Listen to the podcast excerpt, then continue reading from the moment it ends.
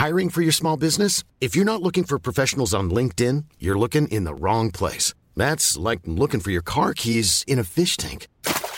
LinkedIn helps you hire professionals you can't find anywhere else, even those who aren't actively searching for a new job but might be open to the perfect role. In a given month, over 70% of LinkedIn users don't even visit other leading job sites. So start looking in the right place. With LinkedIn, you can hire professionals like a professional. Post your free job on linkedin.com slash people today.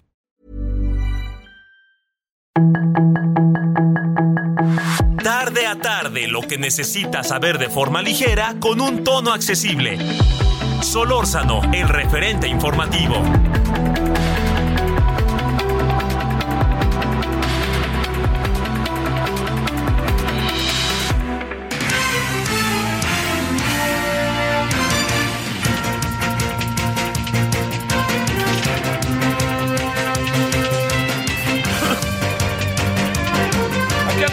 Gracias que nos acompaña. ¿Cómo le ha ido en esta tarde de día viernes? Llegamos hacia el final de la semana. Eh, bueno, este, en buena medida diría yo que se va acomodando ya ahora sí el periodo vacacional a partir del lunes.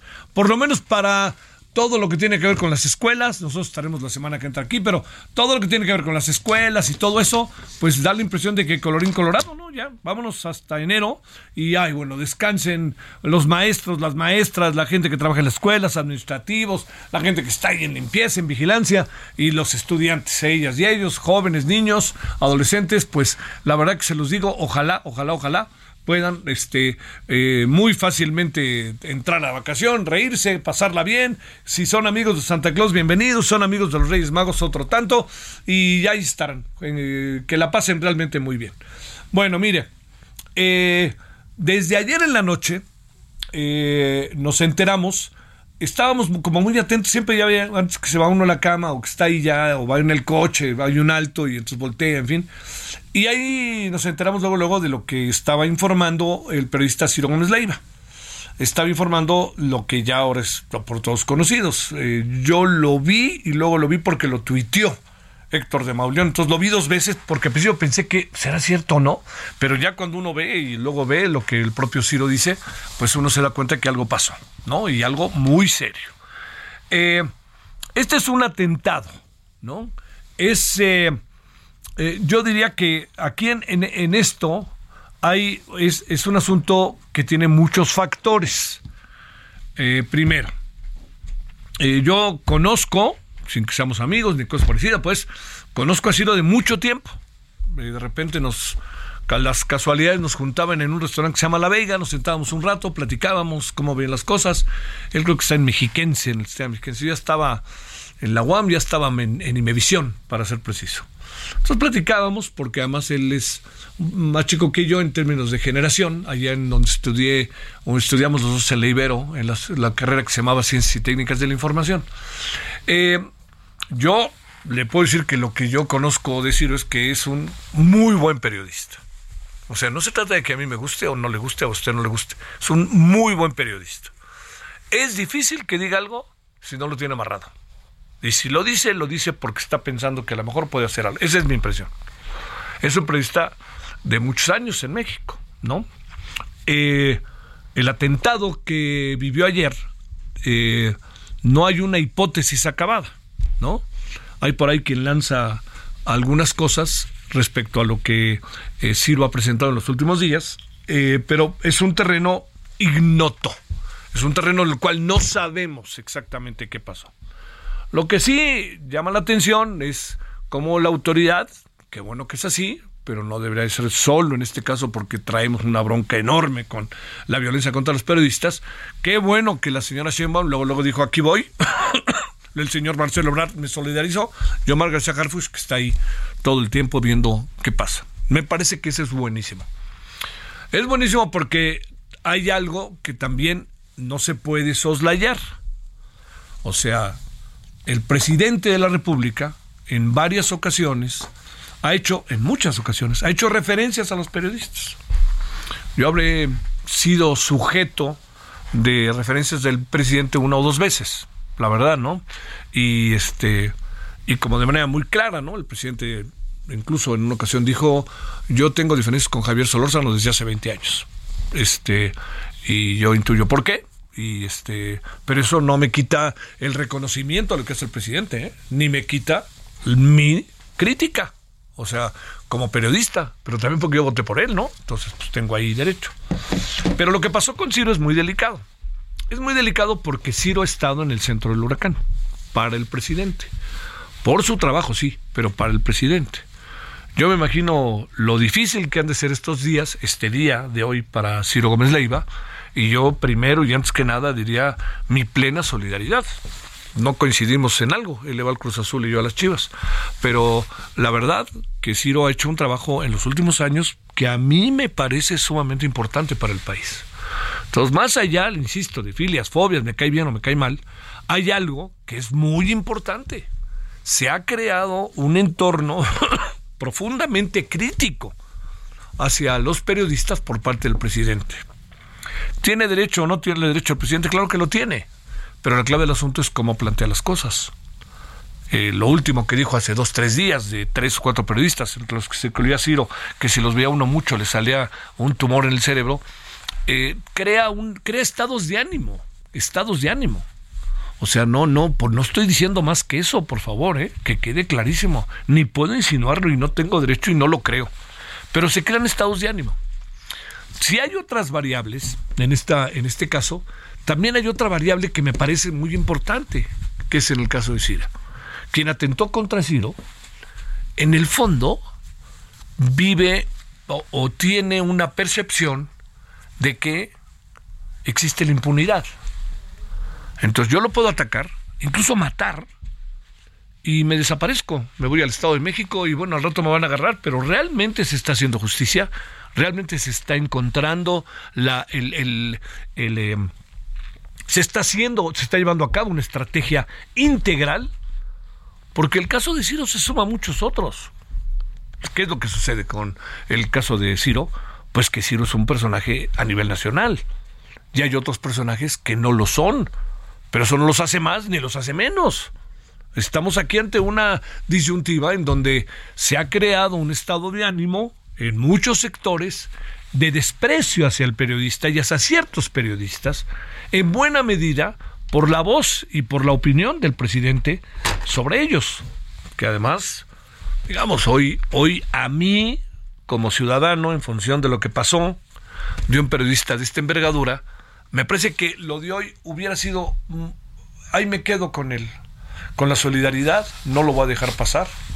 Colorín colorado, tampoco le confieso me gustó la rayuela de la jornada, pero bueno, pues ahora sí que son opiniones y punto. Yo, yo en este sentido, eso piensa, pues eso piensas, no lo comparto.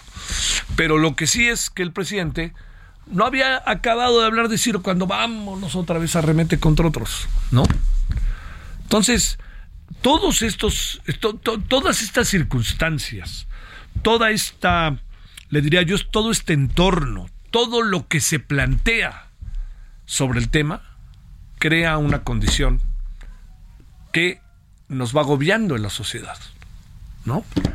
Yo le diría, este, le guste o no, hay personajes que han sido increpados en las calles y en buena medida porque ha habido un estado de ánimo que los ha señalado, ¿no? Y cuando los ha señalado, pues bueno, recuerde usted lo que le pasó a Denis Dresser hace, ¿qué será? Como un mes, mes y medio, ¿no?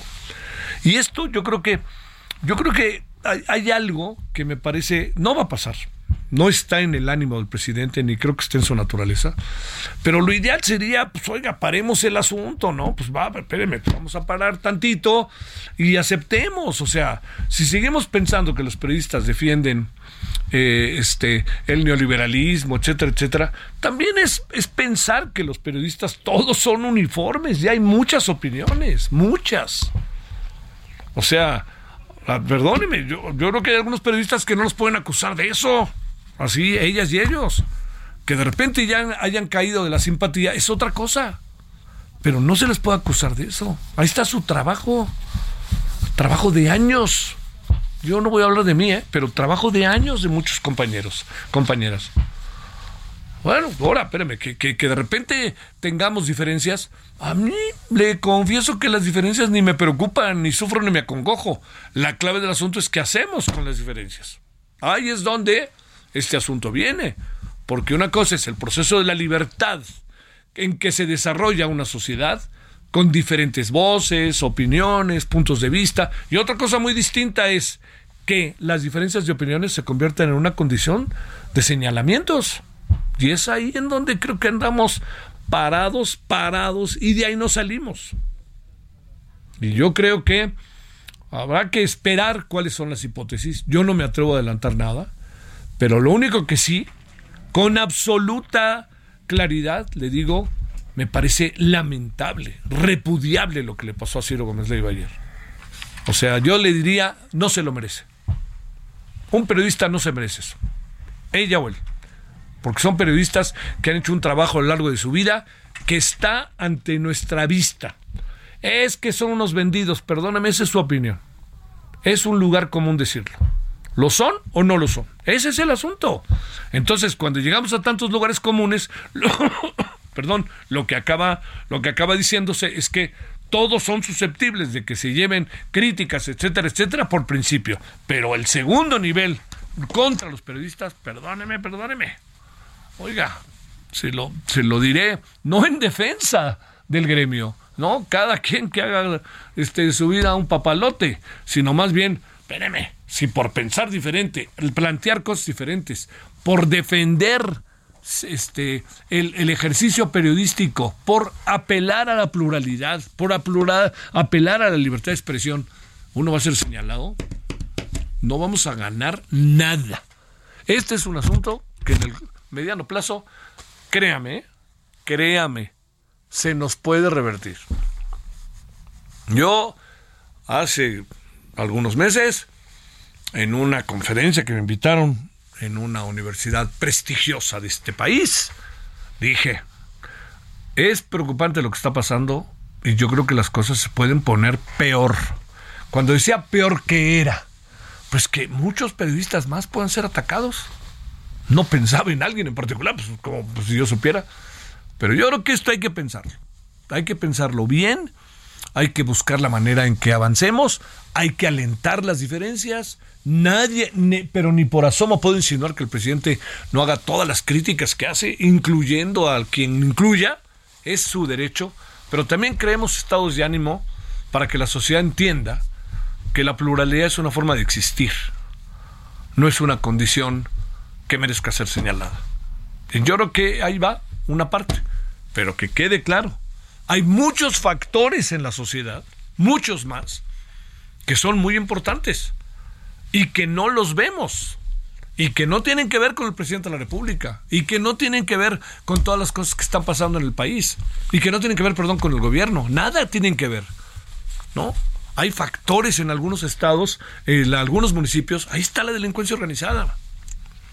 Ahí está la inseguridad, ahí están los caciques, ahí está, etcétera. Y este, perdóneme, a lo mejor algunas cosas se agudizan, pero esta es una condición de nuestra historia reciente como país. Entonces, por eso vuelvo a repetir lo que dije al inicio. Todo lo que pasó la noche de ayer, en el fondo, acaba siendo multifactorial. Pero nadie esconda la mano. Todos estamos ahí, ¿eh?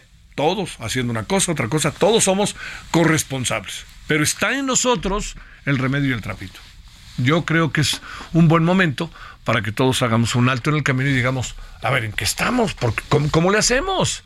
Tenemos que buscar alentar la, la, opinión, todo, todo, todo, todo por delante. Y ya después veremos cómo, cómo le acabamos haciendo. Bueno, la verdad que yo me quedé muy preocupado y muy, muy, muy, la verdad que muy inquieto, ¿no?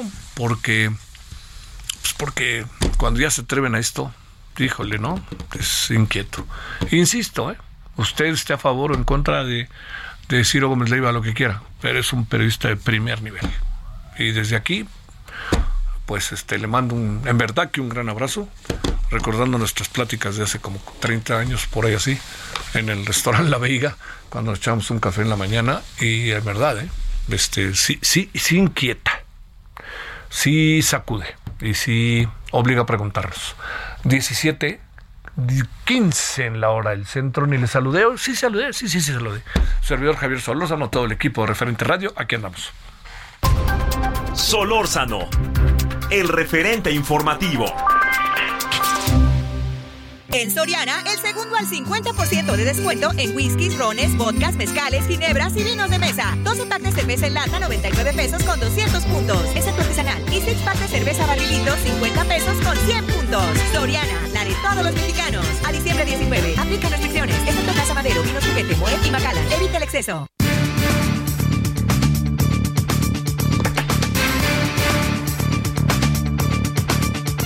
Bueno, si le parece, sigamos con el tema. Pedro Cárdenas, coordinador de protección de artículo 19. Pedro, ¿cómo te va antes que nada? ¿Cómo te ha ido? ¿Qué tienen? ¿Qué información hasta el momento han logrado acumular?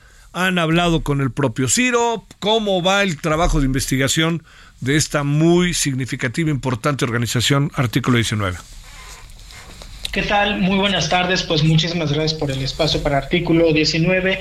Eh, en este sentido, pues bueno, creo que eh, por el momento estamos utilizando la información que ya se ha compartido eh, por algunas entrevistas del mismo Ciro. Nos hemos contactado con su equipo, sin embargo, bueno, es es todavía estamos en proceso en ese aspecto y ahí, por supuesto, también dando el debido tiempo para que pues Ciro pueda procesar esta situación que ha vivido, dar el espacio y así también pues apoyar ¿no? a las víctimas que son víctimas de violencia en este país desafortunadamente cada vez más seguido.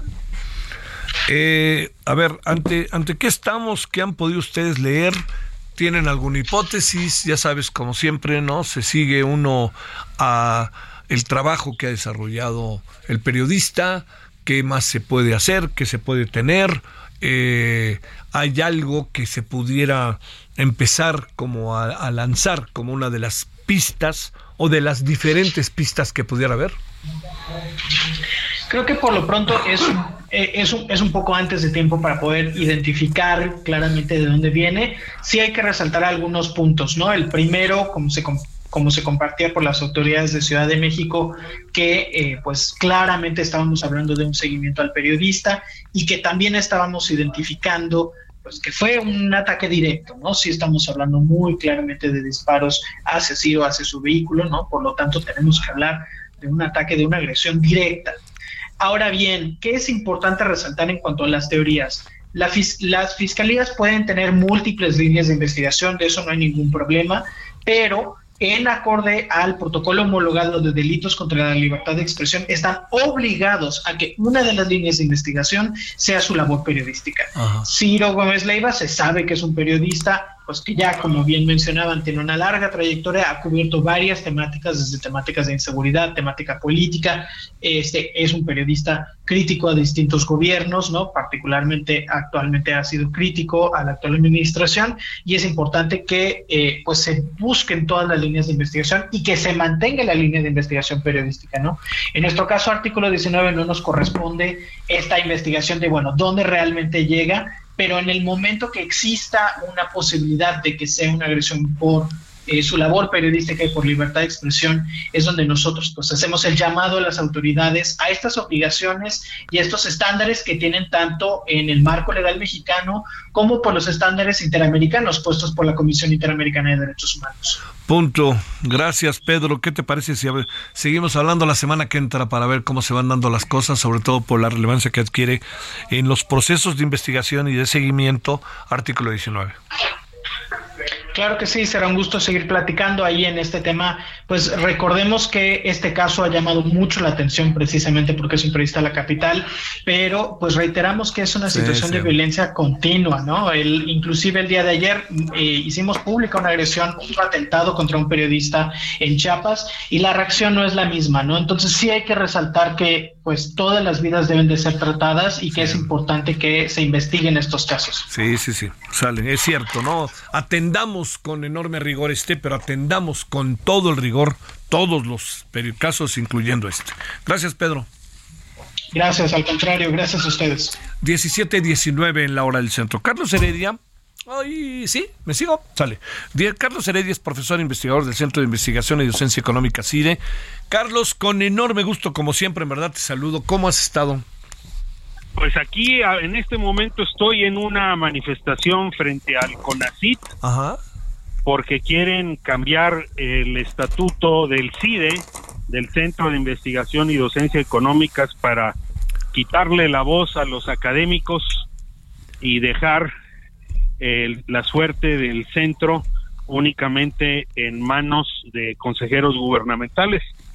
Eh, un poco como lo que estamos viendo en la reforma electoral de regresar las elecciones al gobierno, darle el padrón electoral al gobierno eh, como era hace varias décadas.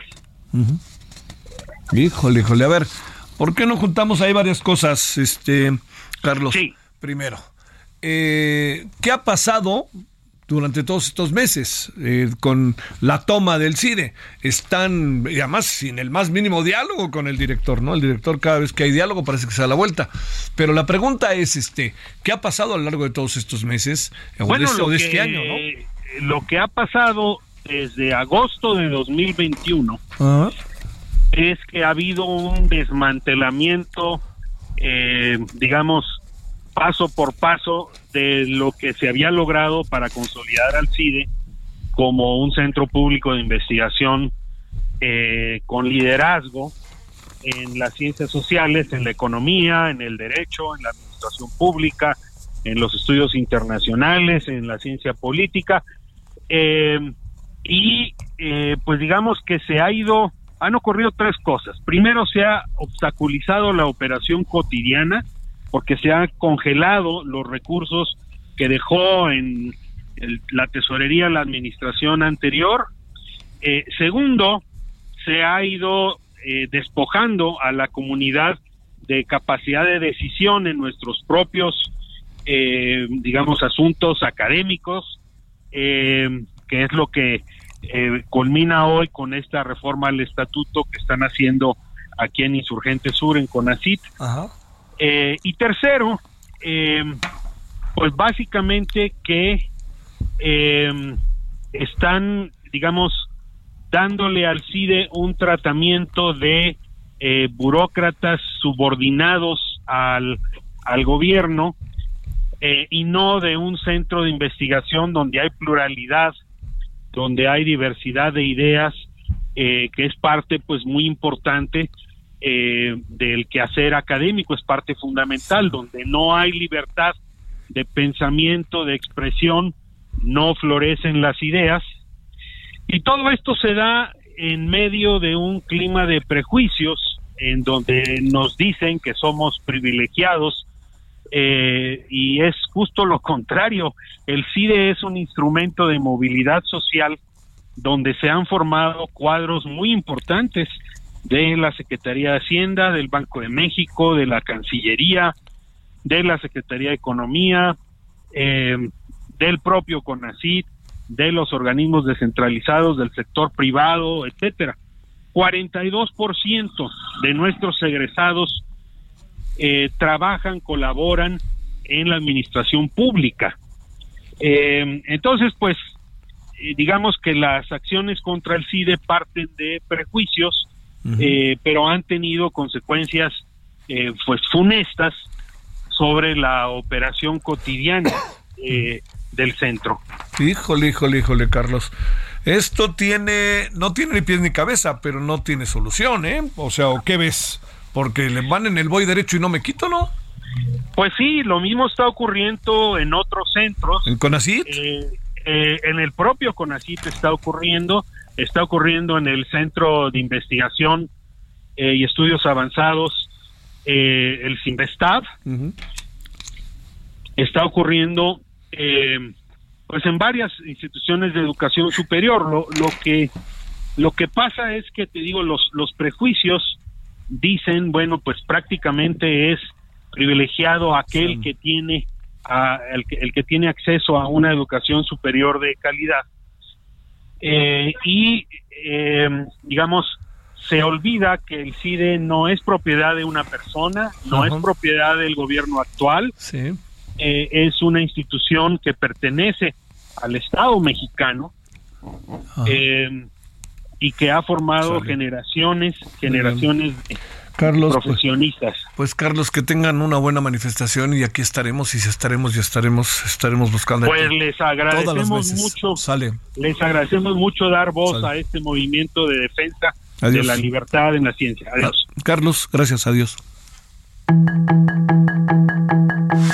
El referente informativo regresa luego de una pausa.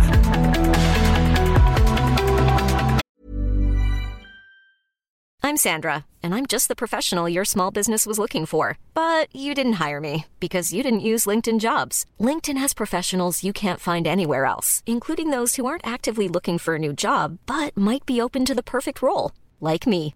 In a given month, over 70% of LinkedIn users don't visit other leading job sites. So if you're not looking on LinkedIn, you'll miss out on great candidates like Sandra. Start hiring professionals like a professional. Post your free job on linkedin.com/people today.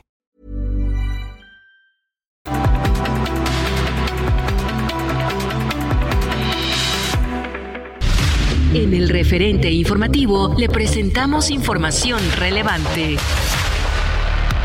El presidente López Obrador ofrece su apoyo a Ciro Gómez Leiva tras su atentado. Informó que se identificaron los vehículos de sus agresores. Rosa Isela Rodríguez, secretaria de Seguridad y Protección Ciudadana, colabora con Omar García Harfuch en la investigación sobre el atentado contra Ciro Gómez Leiva. En Ciudad de México se han aplicado más de 2 millones de vacunas contra la influenza. Samuel García presenta en Francia oportunidades económicas para invertir en Nuevo León. Guaymas Sonora vive terror por balaceras y cancelan posadas por inseguridad. Trabajos para recuperar la categoría 1 en seguridad aérea avanzan, asegura la Secretaría de Infraestructura, Comunicaciones y Transportes. Rusia lanzó 40 misiles contra capital ucraniana. Fuerte deslave en Malasia deja al menos 8 muertos y 60 desaparecidos.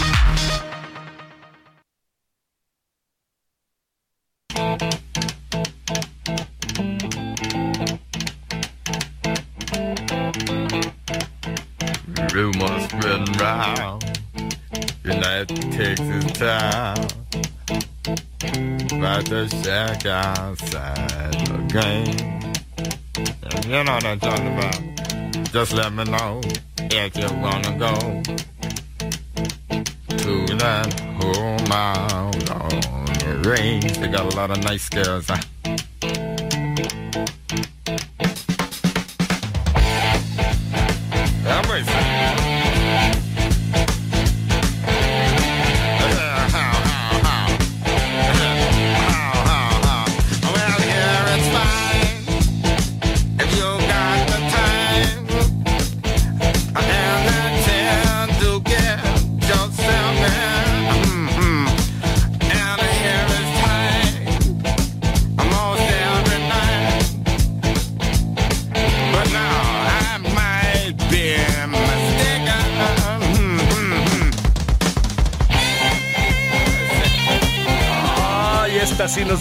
CC Top y esto se llama La Grange. Eh, bueno, CC Top, eh, hoy está cumpliendo el señor CC Top, bueno, no es él, ¿no? Pero Bill Gibbons, guitarrista de la agrupación, está cumpliendo años porque nació un día como hoy, pero del 49. Es sin duda un grupo influyente, ¿eh? O sea, digamos, entiendo que pasan luego muchas, muchas cosas en el mundo de la artisteada o del rock o de lo que quiera pero hay algunos, como los niños, ¿no? Los de adelante corren mucho y los de atrás se quedarán, ¿no? En eso andamos en muchas cosas. Bueno, sí, sí, tap.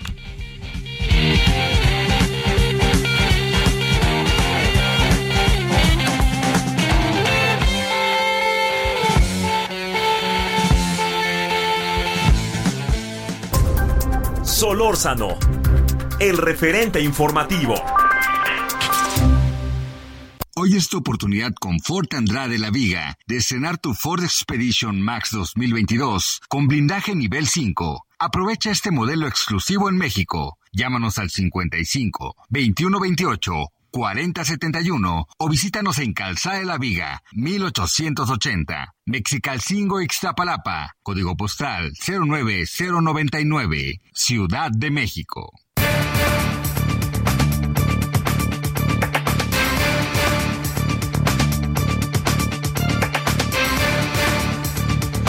Oiga, ayer nos quedamos a la mitad de algo, perdóneme, que para su servidor es muy importante. y yo estoy cierto que para mucha gente. Y lamentablemente se nos vino así el tiempo encima con Daniela Osorio, investigadora de MUCT y coautora del Atlas del feminicidio, que es una cosa importantísima, diría yo, ¿no? No, no, no, no soslayemos ni tantito todo esto. Entonces, antes que nada, Daniela, gracias por tu tiempo de nuevo, gracias que estás con nosotros, muchas gracias. No, gracias a ti por el espacio y feliz de que te encuentres bien. Bueno, todos andamos, ahí vamos, ahí vamos como podemos. Oye, Daniela, déjame plantearte. Eh, este, eh, eh, a ver, yo creo que vale la pena, si no te importa, empezar de cero. ¿Ante qué estamos? ¿Ante qué estamos? ¿Cuál es el Atlas? ¿De dónde salió el Atlas? Etcétera, etcétera, etcétera, etcétera. Ok, a ver. Pues en México Unido contra la Delincuencia presentó el 8 de diciembre su Atlas de Homicidios México 2021, el cual es la cuarta edición de una publicación que hacemos año con año, en la que analizamos dónde, cómo y en qué grupos poblacionales ocurren los asesinatos en el país.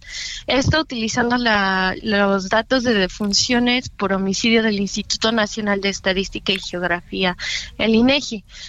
la investigación investigación ofrece gráficas que caracterizan de forma diferencial la evolución temporal, distribución geográfica, edad de las víctimas y patrones de las agresiones según el sexo de las personas. Eh, esto además todo por estados a nivel estatal y municipal. Ahora bien, ¿cuáles fueron los hallazgos? Para 2021, gracias a esta información y análisis, sabemos que 34.173 personas fueron asesinadas o fueron víctimas de homicidio. Pero esto qué significó? Pues significaron varias cosas, que en promedio 94 personas fueron asesinadas diariamente en 2021 y también presentamos una disminución del 7% en comparación con 2020. Cuidado con esa tos. adelante. Sí, perdón. Sí, adelante, no te preocupes. Y justo esto que nos dice, pues que la violencia letal en el país continúa siendo una problemática de primer orden, pues no presenta reducciones significativas o sostenidas y además pues se sigue complejizando en sus expresiones y distribuciones, porque parte, gracias al, Atlas, parte de los hallazgos, ¿qué es lo que nos dicen? Pues que hay una hiperconcentración de los homicidios en México no es el mismo tipo de violencia que observamos en el norte del país a en el sur del país. Y esto como se ve reflejado, pues existe una alta concentración eh, de estos homicidios y es que 24% de las víctimas ocurrieron en tan solo 10 municipios y 45% de estas mismas víctimas en solo 5 estados.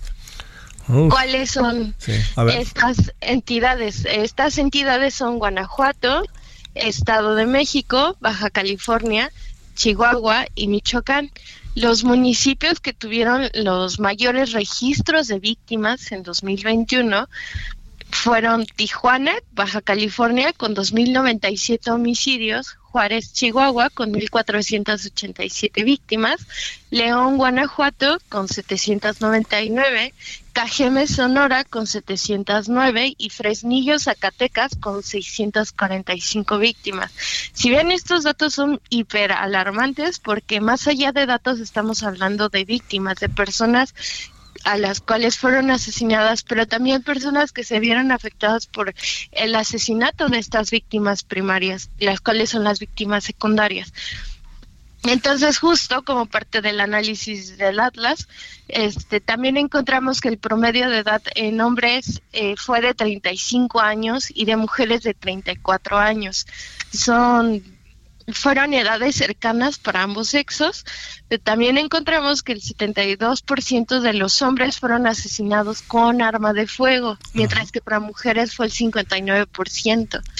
También para ambos grupos destacó que la vía pública como el principal lugar en el que fueron víctimas de homicidio, 54% para hombres y 39% para mujeres. Entonces, justo aquí fue cuando como comenzamos a, generarnos dudas de toda esta información y fue que en esta edición decidimos eh, hacer análisis específicos para entidades que nosotros consideramos prioritarias. ¿Por qué prioritarias? Porque se han mantenido entre las cinco entidades con más víctimas en el periodo de 2015 a 2021, año con año. Estas entidades son Guanajuato, Baja California, que desde 2017 entraron entre las cinco con más homicidios y no han logrado salir desde 2017. El Estado de México y Chihuahua, por el contrario, lo son desde 2015. Están dentro de estas cinco entidades más violentas año con año desde 2015. ¿Y qué es lo que está pasando? Que para estas cuatro entidades no se ha logrado una disminución significativa que las descoloque de estas cinco entidades más violentas año con año. Entonces justo fue lo que nos propusimos y a lo largo de estos cuatro análisis encontramos distintas cosas. Por ejemplo, para Guanajuato destacó que pues justo lo, todos lo tenemos mapeado por los distintos medios, eh, por notas no muy favorables, justo en enfrentamientos y demás, especialmente en 2022 creo que todos lo tenemos en mente, Guanajuato, Irapuato, Salamanca y demás por esta razón. Y es que justo este pues para nosotros destaca la, la, el lugar de asesinatos como la vía pública.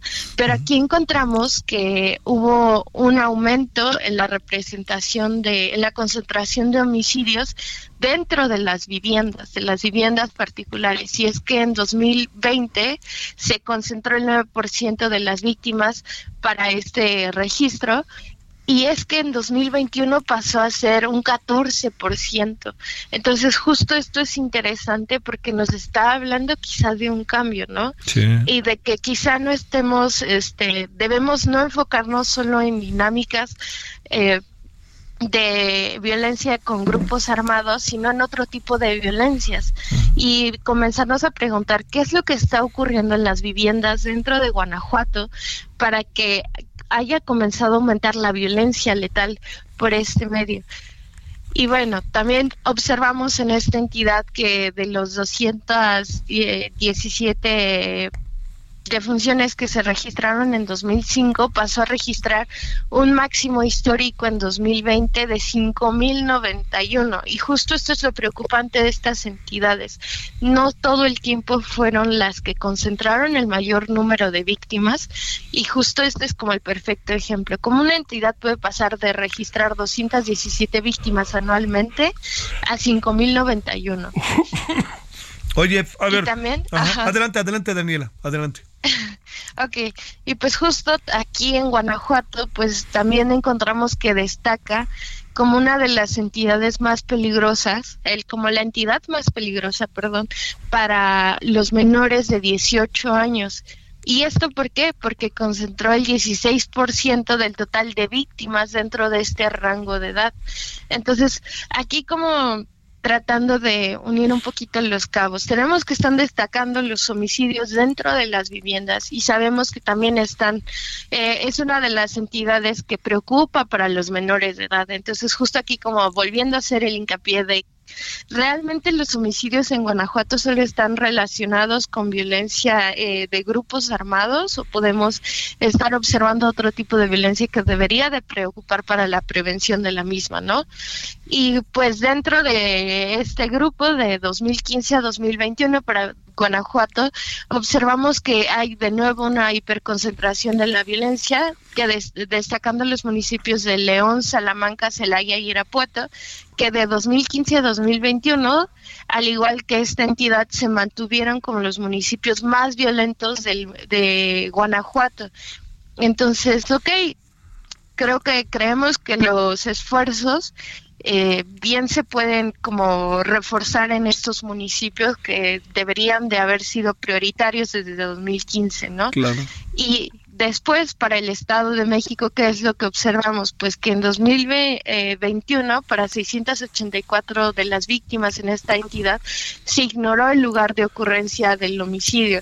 Y aquí es preocupante y hay que destacar porque pues es preocupante porque justo cómo vamos a realizar una prevención adecuada y eficaz si ignoramos el lugar en el que las víctimas este fallecieron, en las que se les llevó al homicidio.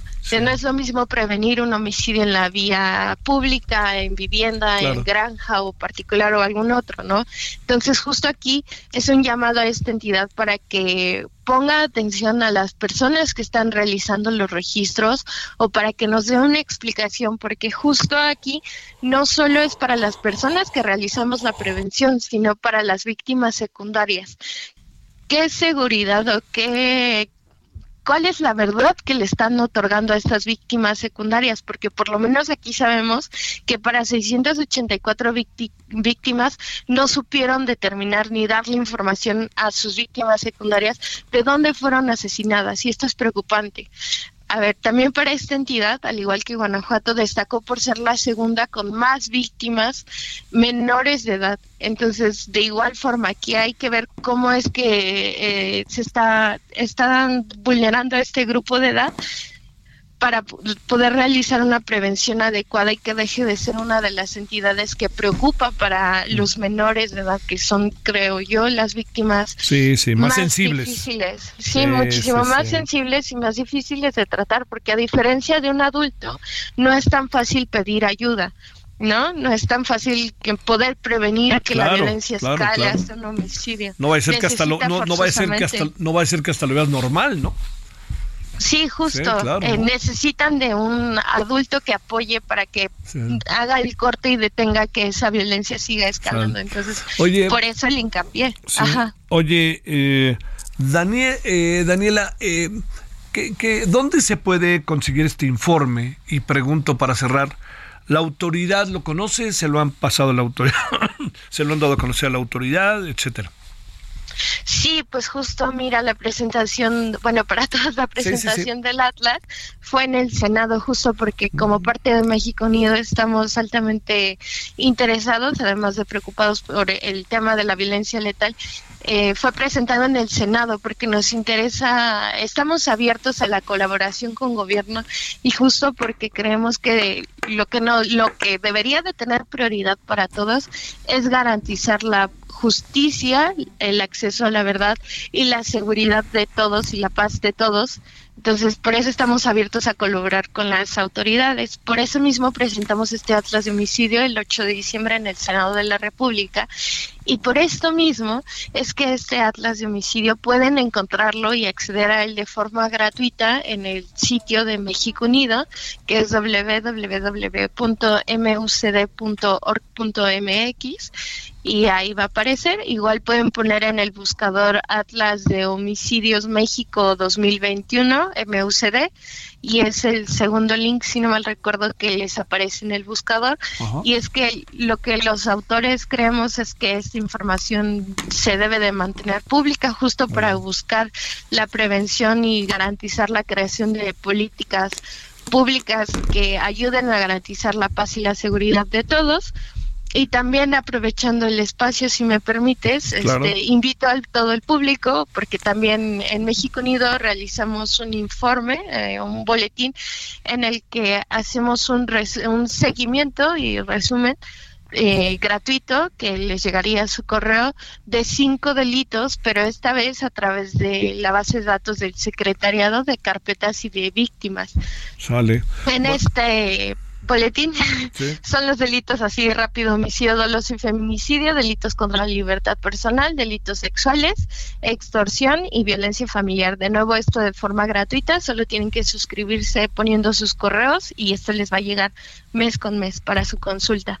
Te mando un gran saludo, Daniela Osorio. Muchas gracias y estemos en comunicación. Buenas tardes, buen fin de semana. Sí, yo también. Que tengas buen fin de semana y cuídate mucho. Ándale, hasta luego. Gracias. Adiós, Daniela. 17:49 en la hora del centro. Solórzano, el referente informativo. Los deportes con Edgar Valero, porque el deporte en serio es cosa de expertos.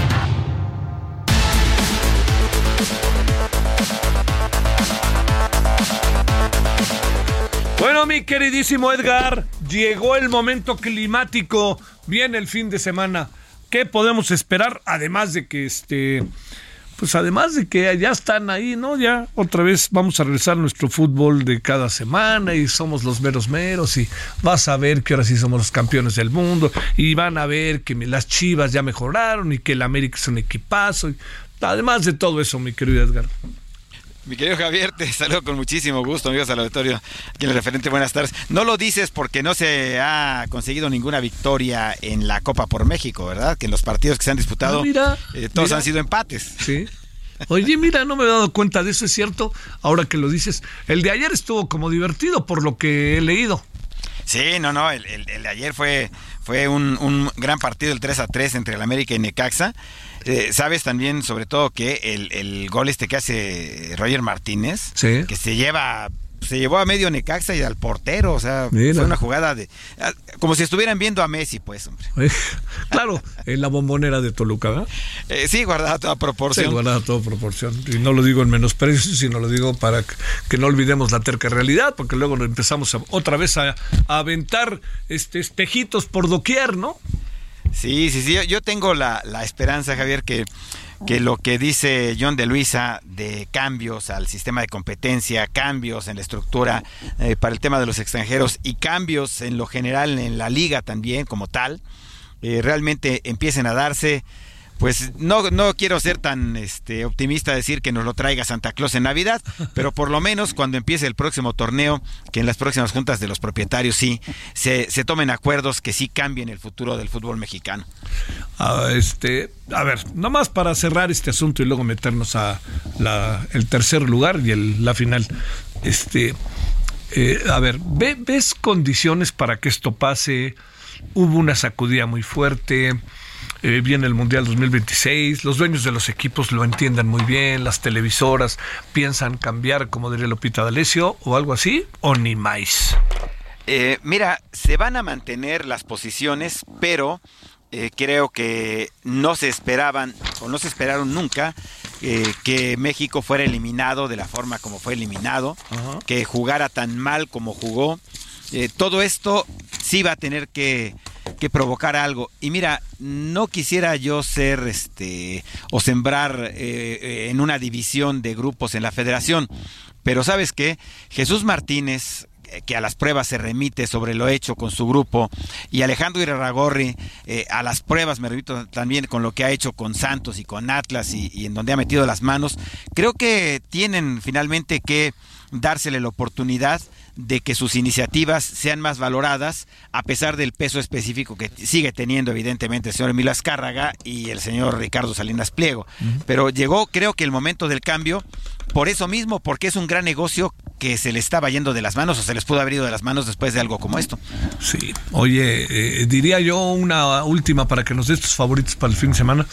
Este, eh, además, este fin de semana, estos que de por sí andan medio enfrentados, el Irrarigorin y el señor Martínez, va a jugar el clásico de Asturias, Gijón contra Oviedo, ¿eh?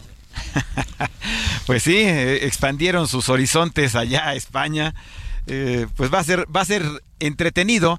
¿Sabes qué pasa? Que, que Chucho Martínez, que es un hombre, pues sí, muy entrón, eh, creo que es de los pocos que no agacharon la gorra cuando más complicado estaba el panorama, cuando solamente había un grupo de poder eh, integrado por los que ya mencioné.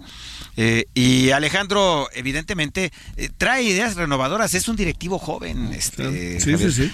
Es un directivo joven y viene de una gran escuela que fue Grupo Modelo en su momento. Claro, claro se lo pase el grupo modelo a él el equipo, ¿no? Sí, eh, hizo una magnífica jugada, ¿no? Porque era directivo de, Santos y cuando la cervecera Brahma de Brasil se hace de la propiedad del grupo modelo, ponen en venta el equipo y fue y buscó socios capitalistas que le invirtieran y sacó a Santos y sabes qué, mantuvo la tradición ganadora porque Santos, aunque no se hable mucho de, Santos, es uno de los equipos más ganadores en la historia de los torneos cortos del fútbol mexicano. ¿Quién es dueño de Santos ahora, Edgar? Pues justamente Alejandro Irarragorri con, ah, con su grupo. Ah, claro, pensé. ¿Y, y del Atlas? Y del Atlas, exactamente, eh, que, ahí decidió bien eh, Grupo Salinas deshacerse del equipo para en, beneficio de ellos y en beneficio del, del, fútbol. Y creo que cayó en buenas manos. Ahí está el bicampeonato. A ver, tenemos 30 segundos, un poquito menos.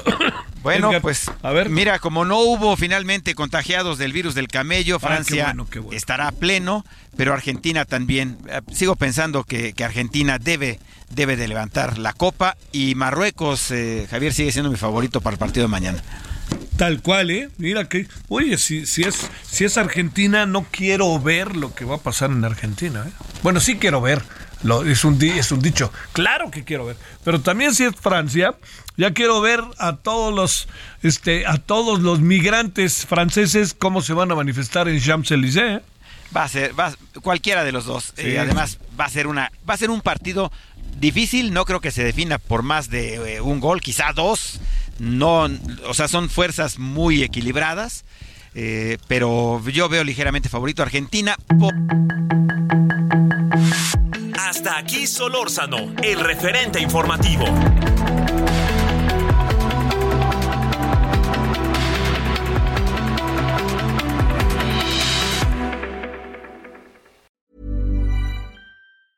Hey, it's Danny Pellegrino from Everything Iconic. Ready to upgrade your style game without blowing your budget? Check out Quince. They've got all the good stuff shirts and polos, activewear, and fine leather goods, all at 50 to 80% less than other high end brands. And the best part?